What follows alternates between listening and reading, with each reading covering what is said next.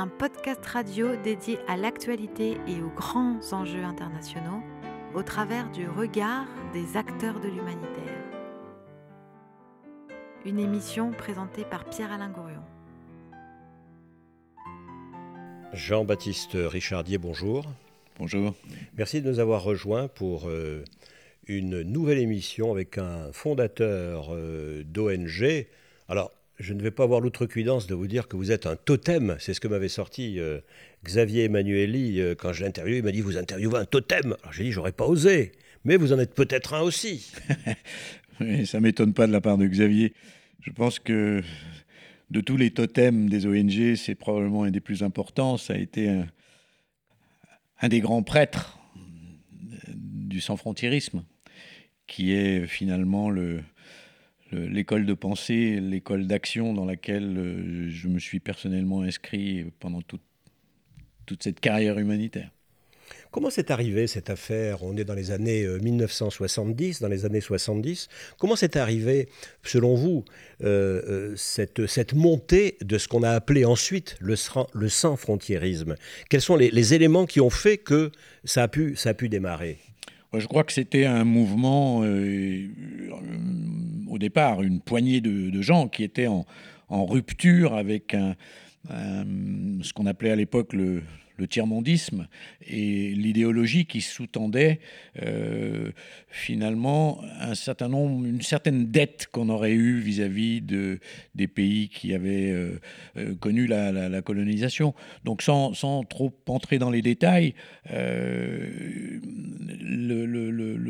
le, sans-frontiérisme est né d'une volonté de s'affranchir à la fois de cette idéologie, mais également de s'affranchir des, des politiques des, États et, de, et, de, de, savoir franchir les frontières euh, pour mettre en œuvre ce principe absolument essentiel euh, qui sous-tend l'action humanitaire, qui est euh, l'impartialité. se préoccuper essentiellement de répondre aux besoins des personnes en détresse. Et ce, ce, mouvement, grâce au dynamisme de Médecins sans frontières, a pris une, un développement absolument extraordinaire. Et moi, à cette époque-là, ben, je finissais mes études de médecine. Je venais de faire ma coopération euh, comme médecin en Éthiopie, juste après la terreur rouge.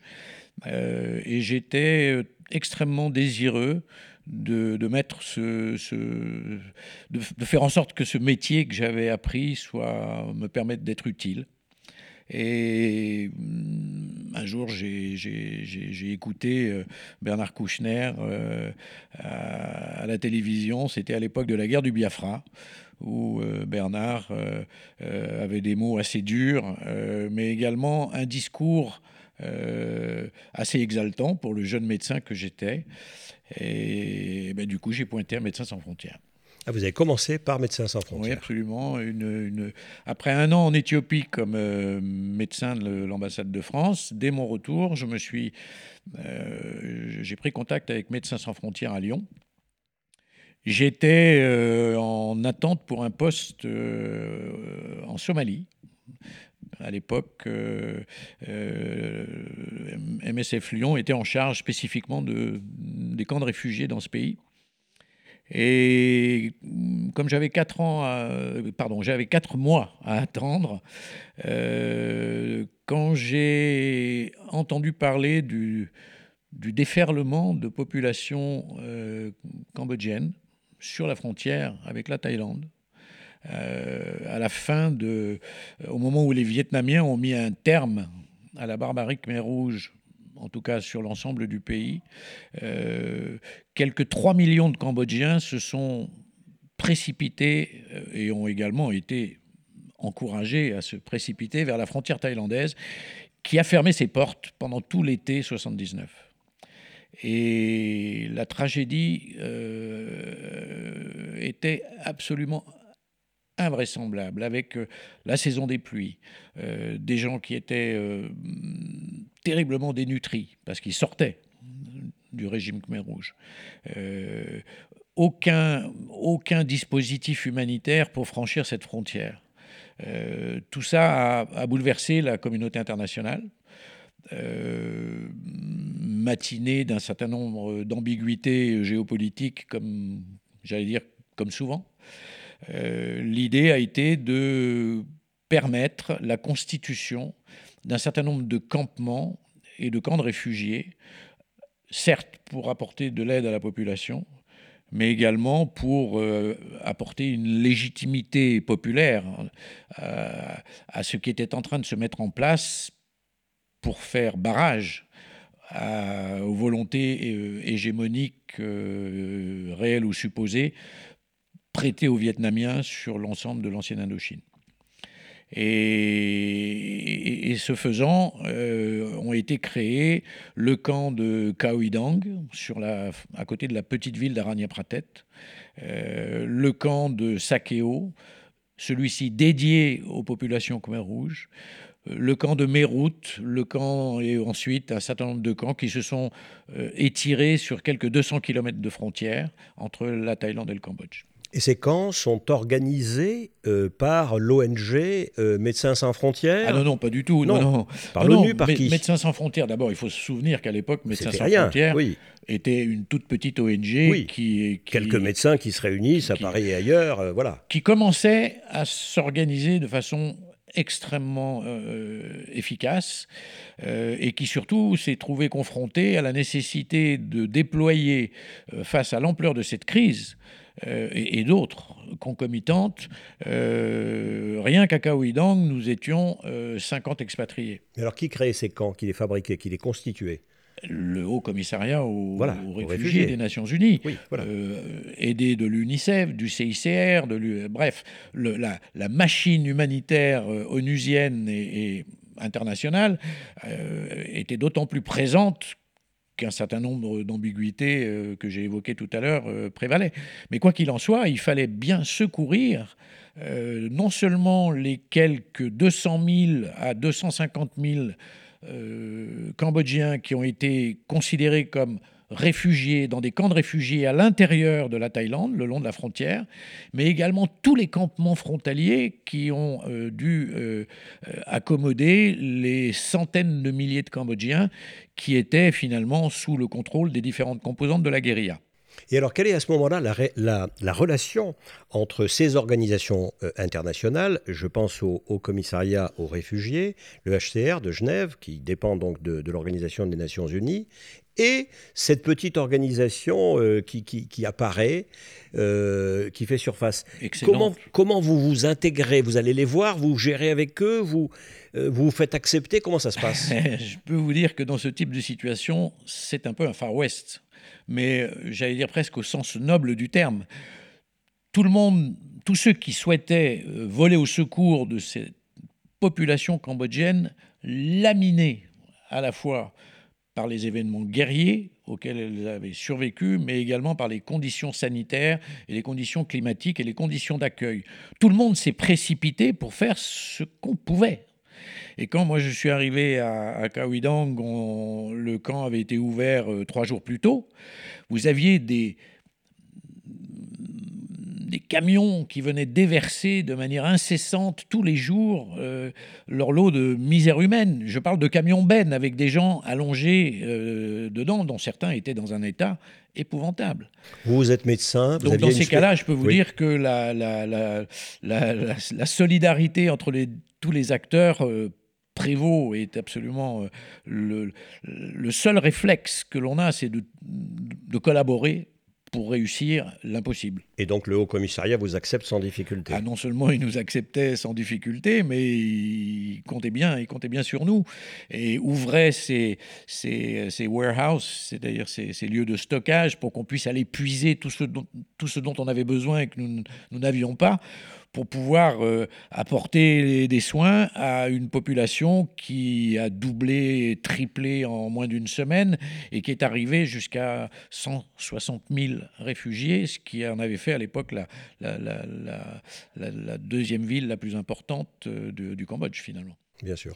Donc vous, vous êtes médecin, vous avez terminé vos études, vous avez déjà une spécialité Vous avez une spécialité? Non, non, non, j'étais médecin généraliste, euh, mais je me suis assez vite retrouvé euh, co-responsable, puis responsable d'un, puis de deux pavillons d'obstétrique, euh, avec quelques 80 patients ou patientes ou parturiantes, comme on dit dans notre métier, de femmes qui accouchait dans des conditions absolument apocalyptiques. Euh, quand on pense à toutes les précautions qu'on prend chez nous et tous les soins dont les, dont les femmes peuvent bénéficier, c'était une formidable, une formidable école de, de vie, de, de, voir comment, malgré, j'allais dire contre vents et marées, contre les, les, pires probabilités, finalement, euh, la vie a souvent le dernier mot. Et ça a été une expérience fabuleuse. Euh, j'ai adoré ce métier. Je pense que si j'avais pas été pris par le, j'allais dire le, virus sans frontiériste euh, qui m'a amené à faire ce que j'ai fait par la suite, je pense que j'aurais j'aurais fait cette spécialité d'obstétricien. C'était vraiment Vraiment une très très belle expérience. Et probablement quand je suis rentré en France, j'étais sans doute un des meilleurs obstétriciens de France et de Navarre. Il y avait, et je dis ça en toute, en toute humilité, il y avait en moyenne une quinzaine de naissances tous les jours. Oui, bien sûr.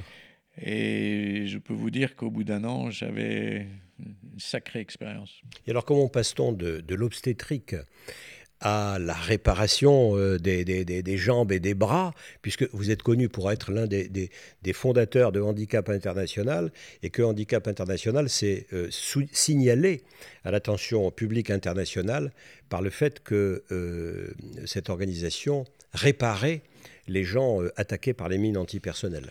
Alors une des particularités de cette année avec Médecins sans frontières, c'était le tour de garde et une nuit sur trois, on, passait la nuit dans le, dans le camp. Euh, et à 5 heures du matin, euh, le couvre-feu était levé. Et à cet instant, à cette seconde, à cette minute, déferlaient dans l'hôpital toutes les ambulances qui avaient été euh, bloquées toute la nuit à cause du couvre-feu. Et qui venaient déverser leur, euh, les blessés qui avaient survécu, ceux qui avaient tenu le coup en provenance des différents campements de la frontière, où la frontière était marquée à l'époque par euh, des combats d'importance variable, avec euh, des rivalités entre factions, des bombardements vietnamiens, euh, des, des répliques thaïlandaises. C'était vraiment une zone extrêmement dangereuse, et surtout, surtout, c'était une zone littéralement truffée de champs de mines. Donc parmi ces quelques 5, 10 ou 15 ambulances qui arrivaient à toute vitesse euh, sur la plateforme de l'hôpital, euh, c'était pour l'essentiel soit des urgences médicales, mais pour l'essentiel des blessés, soit des combats, soit des accidents par mine ou euh, par éclat d'obus de la veille.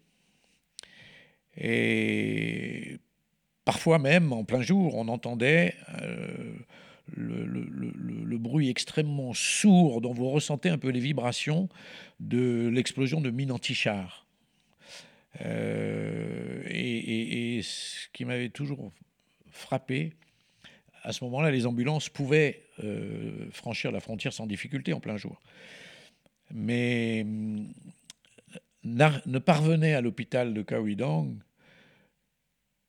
que les moins gravement atteints ceux qui avaient réussi à aller jusqu'au dispensaire, jusqu'au lieu où une ambulance pouvait les prendre en urgence pour les emmener à Kaouidang.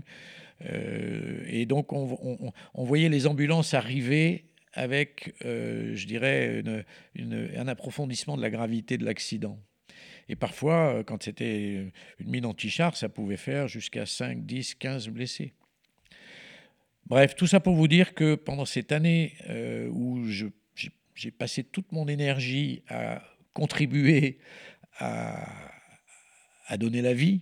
J'étais témoin de cette arrivée, ce balai incessant, de ce rituel des ambulances qui venaient livrer leur, je dirais, la tragique destinée de tous ceux qui avaient eu la malchance de mettre le pied au mauvais endroit.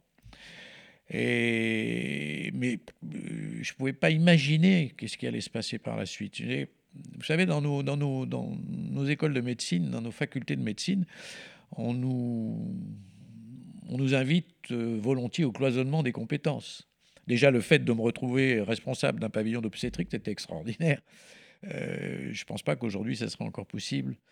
Euh, mais en tout cas, tout ce qui touche à l'orthopédie à la, et à la biomécanique euh, m'était totalement étranger.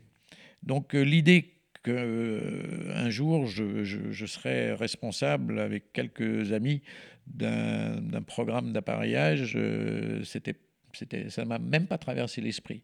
L'idée m'en est venue en fait euh, en découvrant, euh, là encore, c'était avec Médecins sans frontières dans le camp de Sakeo, le camp des Khmer rouges.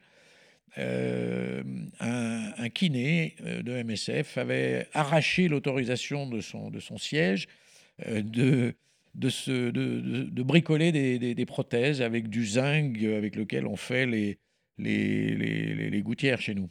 Et, son atelier était absolument extraordinaire, ça martelait de tous les côtés, c'était pour la plupart des amputés eux-mêmes euh, qui confectionnaient des prothèses pour, pour eux-mêmes ainsi que pour euh, un certain nombre de bénéficiaires dans la communauté. Et ça, ça m'avait vraiment, ça m'avait vraiment frappé. Alors, on va y venir et, développer euh, ce qui a été les, débuts de, l'organisation que vous avez fondée, HI, comme on dit, euh, Handicap International. Aujourd'hui, humanité et inclusion, c'est le nouveau terme. Vous nous direz pourquoi tout à l'heure. Mais donc, euh, jusque-là, ben, vous avez ouvert les yeux, vous avez vu des horreurs, des choses difficiles, le regard. Et puis, quelque part, il y avait la vie que vous aidiez à, faire apparaître à travers toutes ces femmes que vous avez accouchées. Voilà.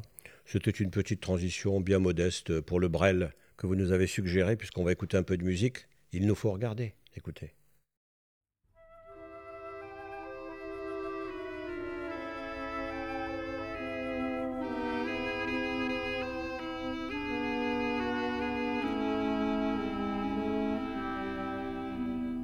Derrière la saleté, s'étalant devant nous, derrière les yeux plissés et les visages mous, au-delà de ses mains, ouvertes ou fermées, qui se tendent en vain ou qui sont point levées, plus loin que les frontières qui sont de barbelés, plus loin que la misère, il nous faut regarder il nous faut regarder ce qu'il y a de beau, le ciel gris ou bleuté, les filles au bord de l'eau, l'ami qu'on sait fidèle, le soleil de demain, le vol d'une hirondelle, le bateau qui revient. L'ami qu'on sait fidèle, le soleil de demain, le vol d'une hirondelle le bateau qui revient.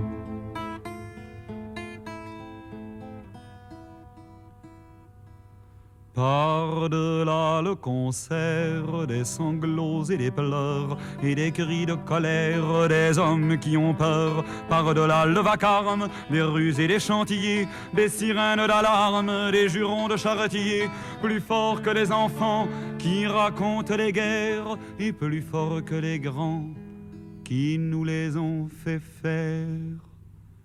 Il nous faut écouter l'oiseau au fond des bois, le murmure de l'été, le sang qui monte en soi, les berceuses des mères, les prières des enfants et le bruit de la terre qui s'endort doucement, les berceuses des mères, les prières des enfants et le bruit de la terre qui s'endort doucement.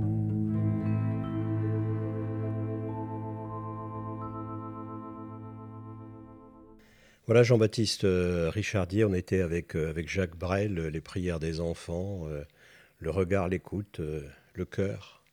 Oui, un, un, bon équilibre entre tendresse et colère. Tendresse et colère. Il y avait de la colère chez vous? Ah bah oui. Je peux vous dire que quand vous découvrez euh, le massacre programmé des mines antipersonnelles et toutes les munitions non explosées, euh, auxquelles finalement euh, euh, la communauté internationale consentait, fermait les yeux et se satisfaisait de cette déclaration de la, de- des militaires en général et de la Grande Muette en particulier, euh, L'armée française notamment chez nous, euh, affirmant que tout ça n'était que des dommages collatéraux et que quoi qu'il en soit, l'armée française était irréprochable et que donc euh, c'était pas chez elle qu'il fallait chercher des poux. Euh, en pratique, ça marche pas comme ça. Euh, pour renoncer à une arme, il faut que tout le monde se mette autour d'une table et accepte de, de poser son colt euh, en même temps. Sinon, ça marche pas. Mais qui, étions-nous à l'époque? On était simplement de- de- des témoins, euh, des témoins de, cette tragédie, d'un nombre incalculable de victimes qui n'étaient évidemment euh, rarement répertoriées, parce que les mines antipersonnelles, c'est en général des bergers, c'est des villageois, c'est des militaires aussi, bien sûr, mais c'est des, individus euh, à l'unité dans des zones déshéritées, dans des zones reculées, où il n'y a absolument aucun système de santé publique pour les enregistrer. Donc c'était facile de dire que c'était finalement euh, des dommages collatéraux, donc euh, des accidents liés, en dépit de toutes les précautions qui étaient prises. Euh, la réalité, c'est que quand on a commencé à être en mesure de comptabiliser les choses, rien que sur cette frontière, il y avait 6 000 amputés. Par la suite, on apprendra qu'au Cambodge, il y en avait 30 000. Peu de temps après, on apprendra que euh, au Pakistan, dans les camps de réfugiés pakistanais et à l'intérieur de l'Afghanistan, il y en avait plus de 70 000. En Angola et au Mozambique, qui étaient deux pays qui sortaient de guerre civile particulièrement douloureuse, on les comptait en dizaines de milliers. Donc si on commençait à, comptabiliser tout- toutes ces victimes, on arrivait à des chiffres astronomiques. On n'était plus du tout dans des dommages collatéraux. Et euh, accessoirement, on était dans un mépris total pour les, ce qu'on appelle les lois de la guerre.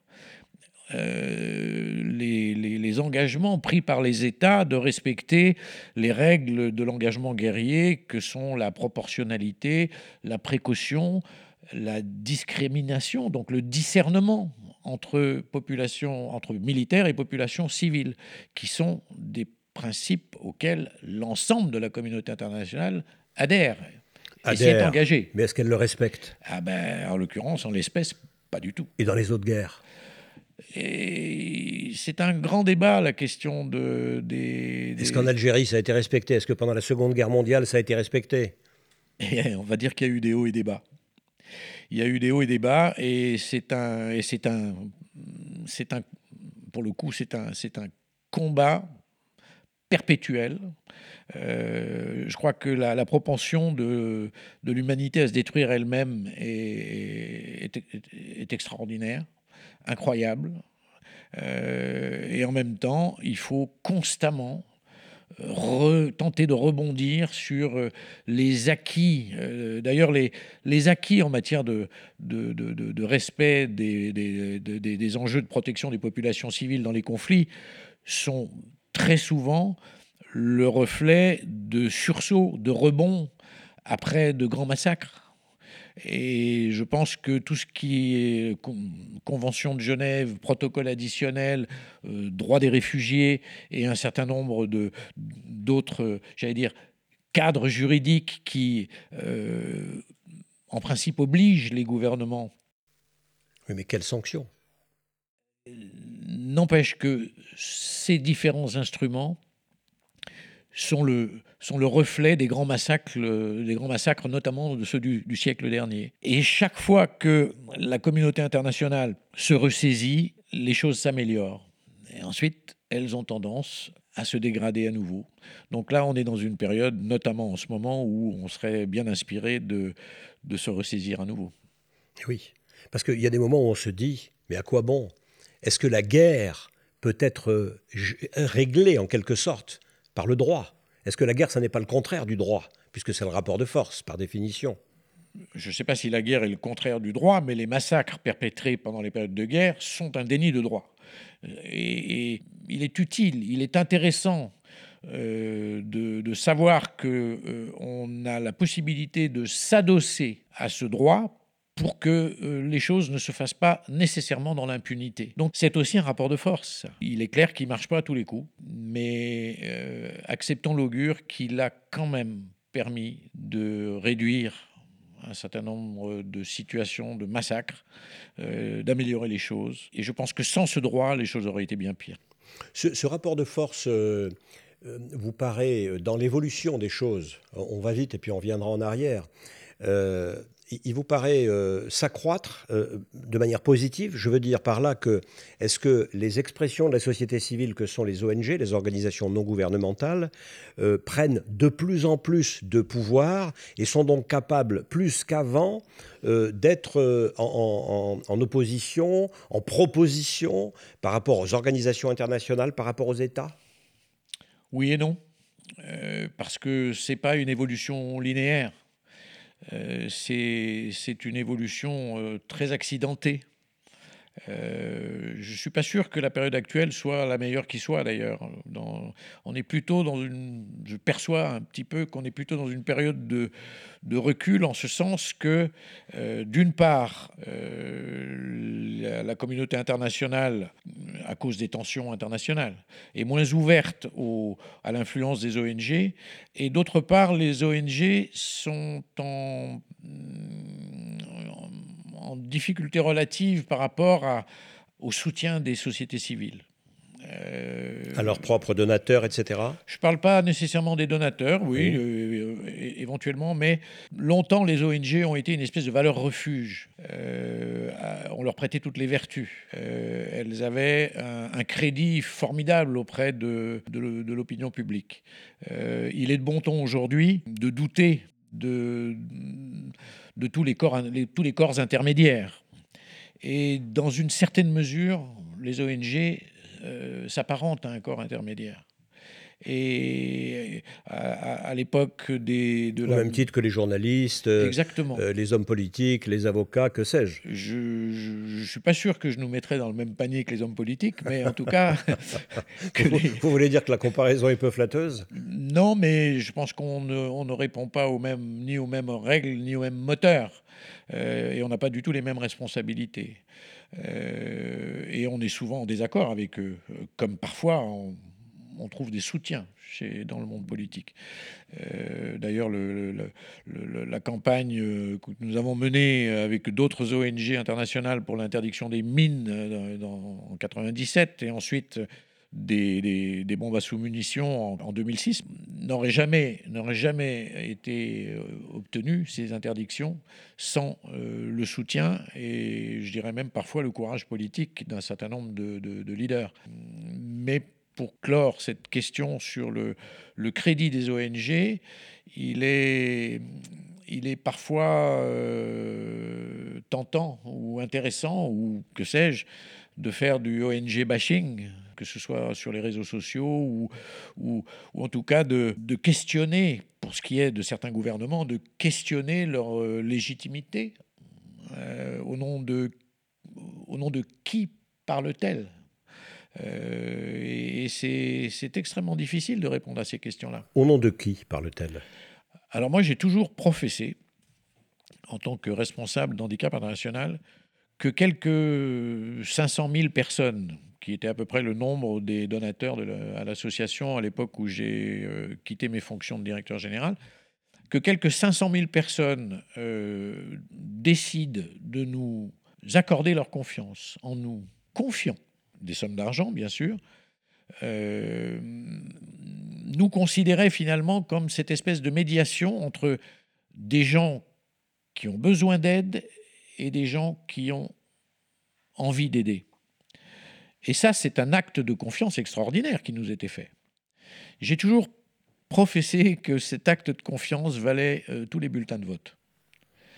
Et que c'était un mandat et que, c'était un mandat. qu'on vous donnait ainsi. Et que c'était un mandat de confiance, c'est-à-dire qu'avec notamment le fait de ne pas dépenser leur argent à un endroit si ce n'était pas nécessaire, et de, et, de, et de savoir même en leur tendant évidemment un, message de, vérité, d'authenticité et de transparence, de, de, pouvoir leur dire même que euh, leur argent n'était plus nécessaire pour telle crise et qu'on allait le dépenser sur une autre crise qui, elle, était dans une, un angle mort de, de, la, de la géopolitique ou de l'intérêt des médias. Ah oui, les tenir informés euh, de l'affectation de leur argent, en quelque sorte. De l'affectation de leur argent et surtout de la réalité des actions que l'on menait avec le contrat de confiance qu'ils nous avaient accordé.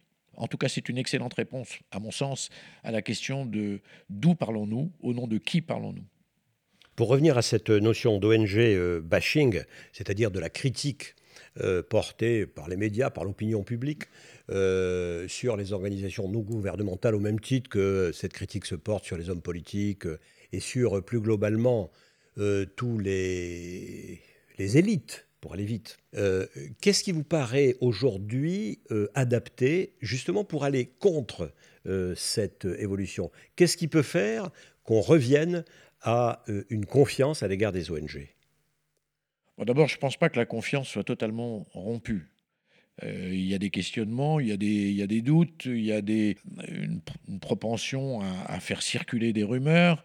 Euh, mais je pense que au, au, final, quand, quand, une crise survient et que l'humanitaire doit être déployé, euh, l'opinion publique est toujours prête à renouveler son crédit aux ONG. Je pense que c'est un signe des temps. C'est beaucoup plus le reflet euh, d'une difficulté des, citoyens, notamment des jeunes, à, choisir à quoi elles peuvent, elles veulent croire.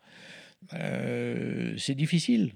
C'est extrêmement compliqué de, faire le tri entre ce foisonnement d'informations contradictoires avec... Euh, euh, et, donc je pense que la, seule, la seule solution pour, pour les ONG, c'est de euh, garder leur cap, c'est de évidemment de, de, tout faire pour s'adapter aux codes de communication et aux moyens de, de transmission de leur, de leur message et de leur credo et de leur, leur raison d'être, euh, de façon à ce qu'ils soient le mieux compris possible. Mais je ne pense pas qu'il y ait de... Il n'y a pas de martingale.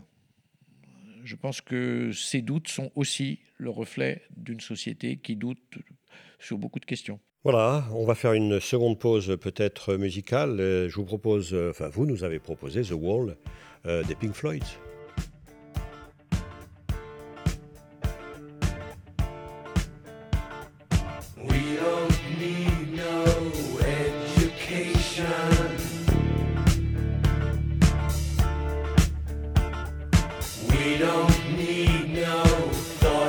control. No dark sarcasm in the classroom.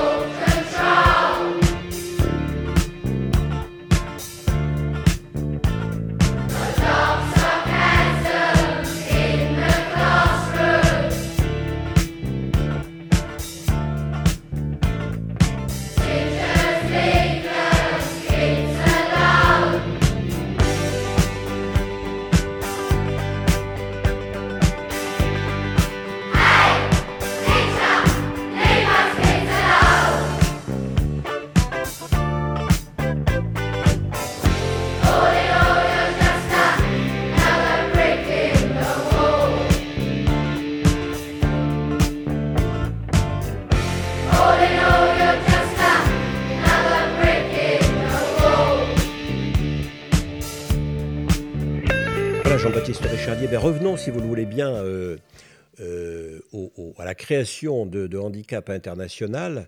Euh, donc vous en étiez tout à l'heure, et puis nous avons digressé. Nous en étions, vous en étiez à, parler de, cette, de ce collègue. Vous, faisiez de l'obstétrique, et puis lui, eh ben, il réparait un peu comme il pouvait, avec des attelles, des bouts de bois, etc. Les gens qui arrivaient parce qu'ils avaient sauté sur des mines antipersonnelles et que leurs jambes étaient, étaient détruites. Ce qu'il faut savoir, c'est que la sagesse de l'époque, c'était de considérer que dans les camps de réfugiés, et ça c'était vrai pour le CICR, pour l'UNHCR et pour toutes les grandes ONG internationales, on ne s'occupait pas, dans ce type de situation, des personnes en situation de handicap. Euh, en ce sens qu'on ne déployait pas pour elles euh, des services spécialisés pour répondre à leurs besoins spécifiques. C'était général dans toute la société euh, non. On s'occupait pas beaucoup des handicapés. Oui, euh, mais enfin quand même. Il y a les toilettes spéciales pour les handicapés, les montées progressives pour qu'on puisse qu'un fauteuil puisse passer, etc. C'est relativement récent. Ça, ça a quoi 10-20 ans, non? Oui, mais là, vous parlez de, j'allais dire, de la sophistication de l'accompagnement, qui est en général, effectivement, encore trop négligé dans nos sociétés, même encore aujourd'hui, mais qui a fait quand même des progrès formidables. Là, je vous parle des besoins de base pour des personnes handicapées que sont euh, euh, la traumatologie, c'est-à-dire l'accompagnement pour euh, éviter les séquelles après une, intervention suite à des blessures de guerre. Au-delà de ça, les, toutes, les, techniques d'appareillage qui permettent d'éviter, non seulement d'éviter des complications, mais également de tout simplement de remarcher. tout ça a été considéré comme trop sophistiqué pour une situation réputée instable et précaire. Donc c'était un principe qui mettait absolument tout le monde d'accord. Et, on s'accommodait de ces situations où on voyait clopiner avec des, cannes euh, de fortune des gens autour des dispensaires et des centres de distribution et qui étaient toujours les, derniers à, pouvoir euh, finalement s'en sortir. Et, finalement, moi, comme tout le monde, avec, euh, avec mon épouse Marie, qui était avec moi avec Médecins sans frontières, dont elle était la logisticienne à l'époque, il nous est pas venu spontanément. L'idée, l'idée qu'on pourrait faire quelque chose est née de ce, ce constat d'un kiné qui, euh, finalement, contre l'avis de son, de son siège, avait euh, obtenu la permission de faire quelque chose. Et ça, ça nous a ouvert les yeux.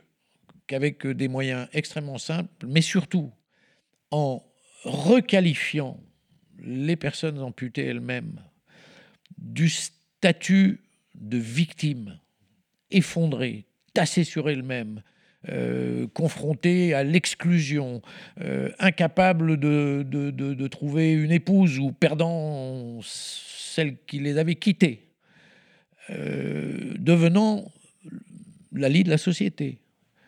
D'un seul coup devenait, à travers la formation et la compétence qu'ils pouvaient acquérir, des sources bénéfiques pour la communauté, pour eux-mêmes, pour des patients, devenir prescripteurs, devenir praticiens.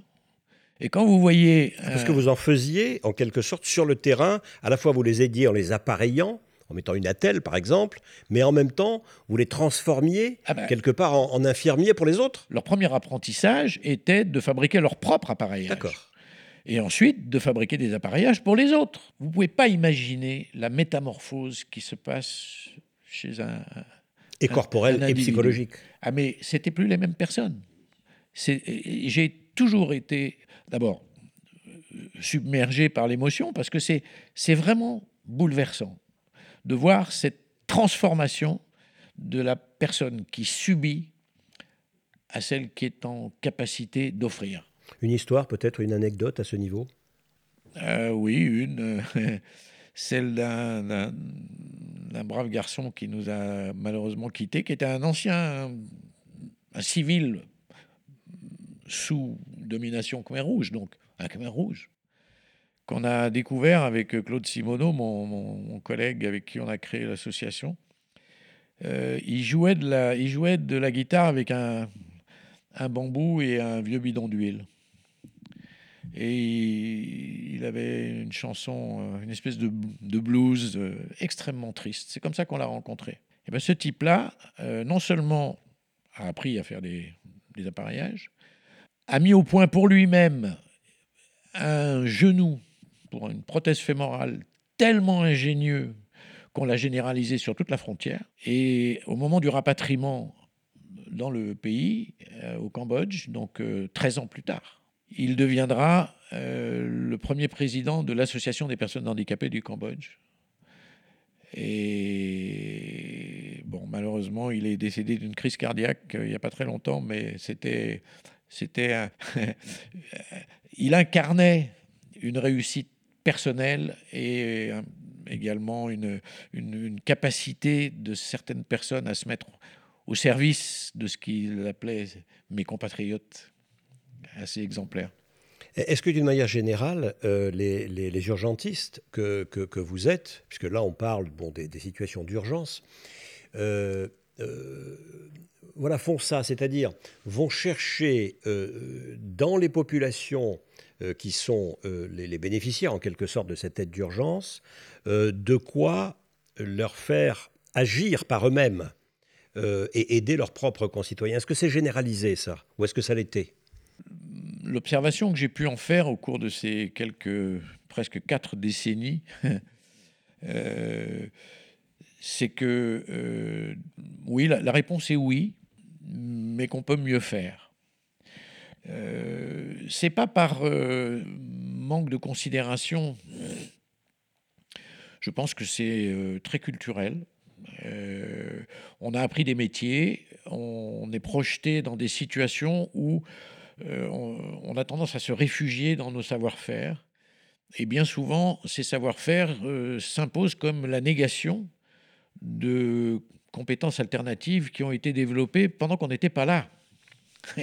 et, depuis, et depuis des siècles. Et, souvent depuis des siècles, parfois plus récemment pour faire face à une terrible pénurie ou une situation de chaos chronique ou d'une situation de, d'isolement de, d'un, pays qui a été fermé pendant plusieurs décennies à l'aide internationale.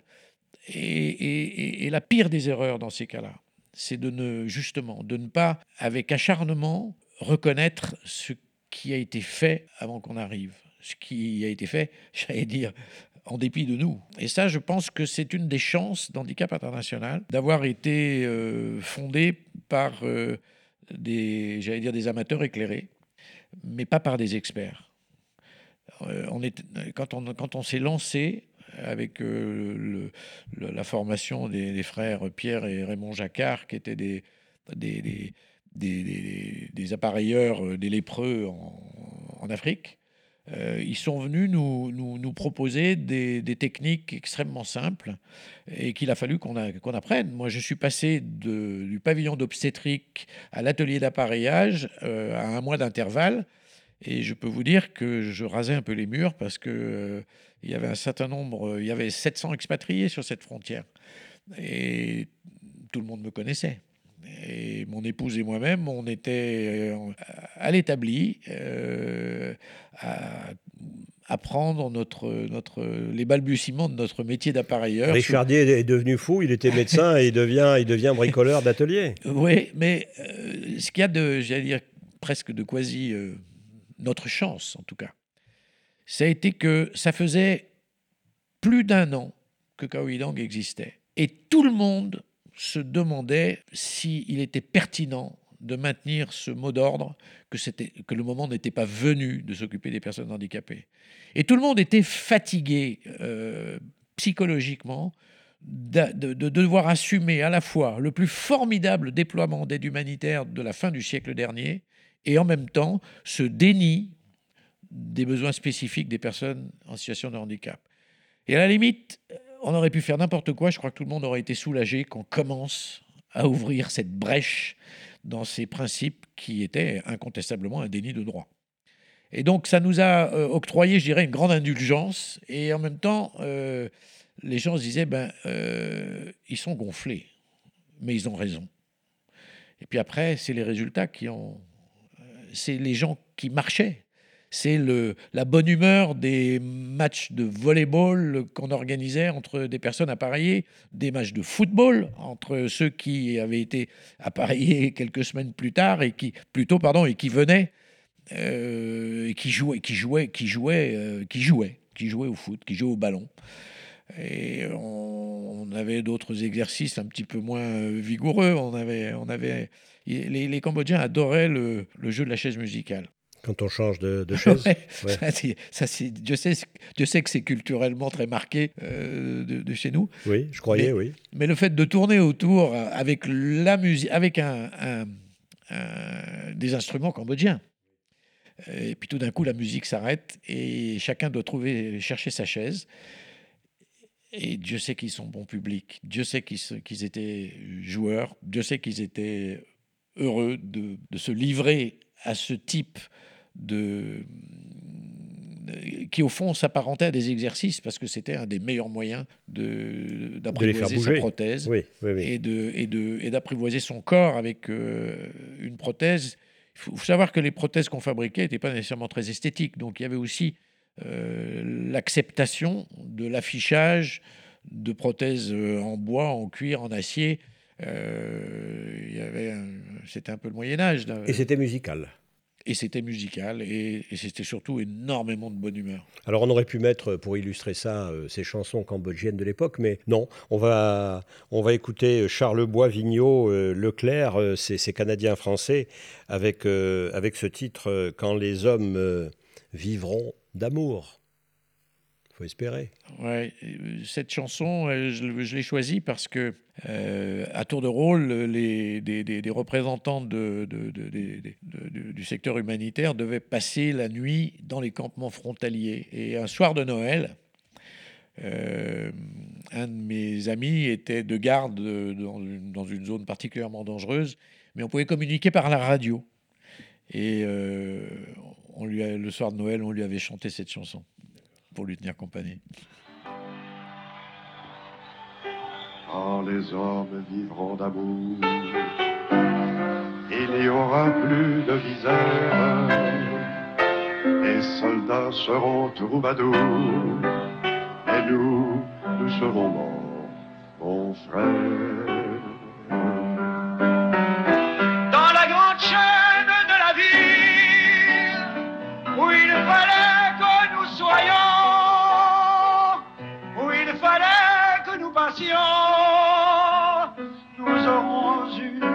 La mauvaise partie. Pour les hommes vivront d'amour, il n'y aura plus de misère. Les soldats seront troubadours, mais nous, nous serons morts, mon frère. Voilà, Jean-Baptiste euh, Richardier, euh, vous qui êtes un, vieux de la vieille, j'allais dire, euh, bon, moi aussi, hein, et, surtout un, fondateur d'ONG dans les années 70, cette première ou cette deuxième époque des ONG, après les grandes de type CRCI, etc., j'ai envie de, vous demander de nous faire un petit, un petit comparatif entre ce qui s'est passé à l'époque, dans ces années 70, avec ce qui se passe aujourd'hui, c'est-à-dire ce qui est advenu de l'humanitaire dans le temps et la relation euh, que euh, vous, souhaitez établir en particulier avec les jeunes, avec la nouvelle génération Avec la nouvelle génération, je pense qu'on peut, parler de malentendus générationnels.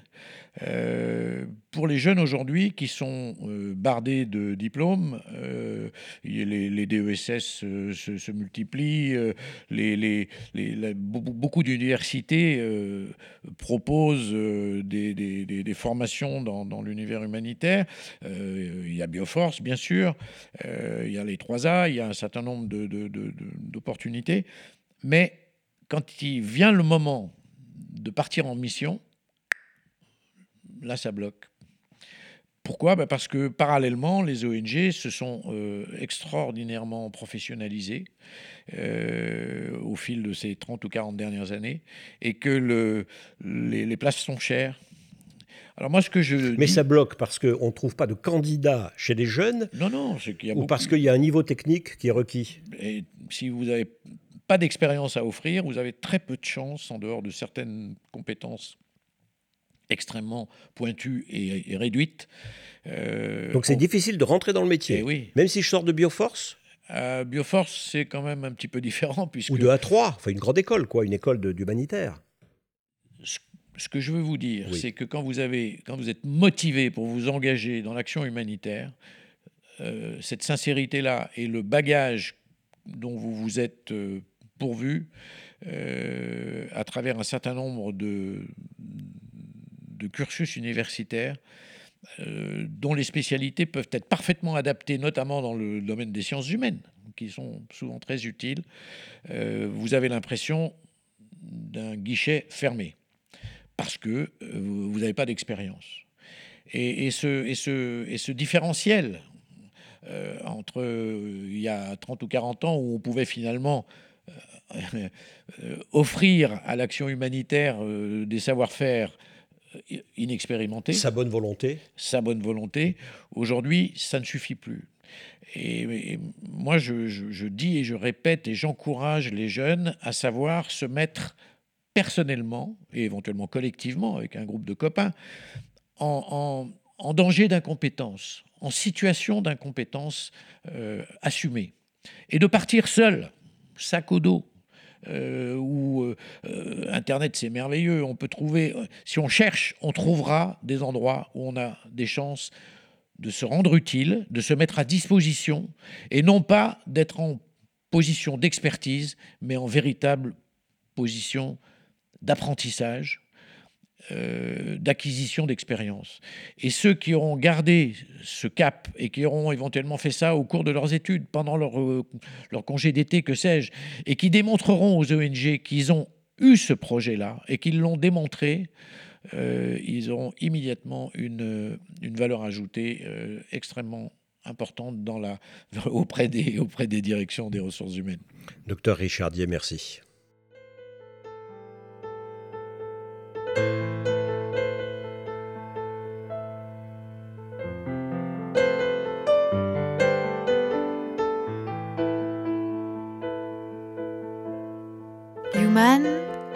Podcast radio dédié à l'actualité et aux grands enjeux internationaux au travers du regard des acteurs de l'humanitaire. Une émission présentée par Pierre-Alain Gourion. Ça pourrait s'arrêter là? Oui. Fond, Ouais, on continue. on qui des mères, les prières des enfants et le bruit de la terre qui s'endort doucement.